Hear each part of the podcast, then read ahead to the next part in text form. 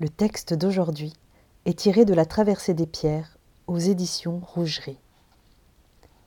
Les mots. Le poète dit Que viennent enfin les mots qui se dresseront pour se taire au lieu dit de la force? Qu'ils se lèvent bien droits malgré les vents inévitables et qu'ils aiment le vent dans l'instant qui les fera fléchir. Comme des mains tendues au-dessus de la foule, qu'ils surgissent et tremblent, portant déjà la promesse d'une admirable mutité. Qu'il en advienne des mots, ainsi que du soleil qui de noble manière se retire après avoir donné la lumière.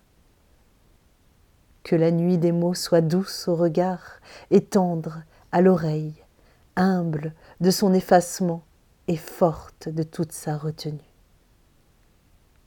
Que le silence des mots soit libre et beau de l'abandon de sa pleine maturité.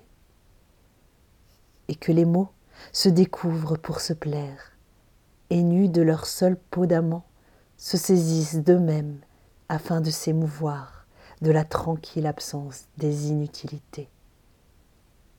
Qu'en eux-mêmes et nulle part ailleurs, ils entrent, les mots, sûrs de leur probité, dansent de la disparition consentie de leur éclat, et plus vifs d'avoir taillé la couleur et le son, la forme et son double.